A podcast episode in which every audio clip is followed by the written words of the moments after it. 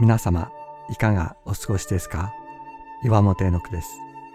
今日も366日元気が出る聖書の言葉から聖書のメッセージをお届けします。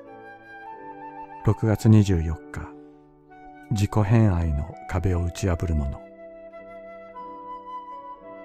私たちは自分の周りに壁を作りその壁の中で自分の価値を確認しようとします。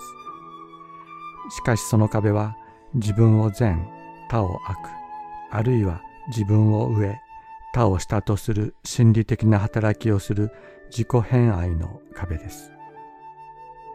自己卑下したり自己憐憫に陥ったりするのもこの自己偏愛という固い壁があるからです。そんな私たちに聖書は語りかけます。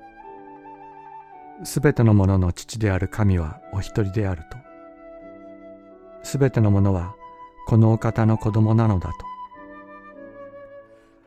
この言葉に心を巡らせましょう。時間をとってこの言葉が私たちの内側に語りかける声に耳を傾けましょう。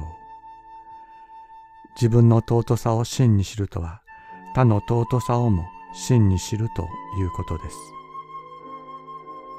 キリストは神の子としての尊い自分を知った時他の人も神の子として尊く生きることができるように自分自身をお捨てになりました。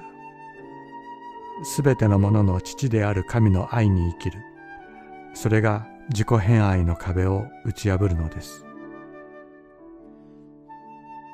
すべてのものの上にありすべてのものを貫きすべてのもののうちにおられるすべてのものの父なる神はただ一人です。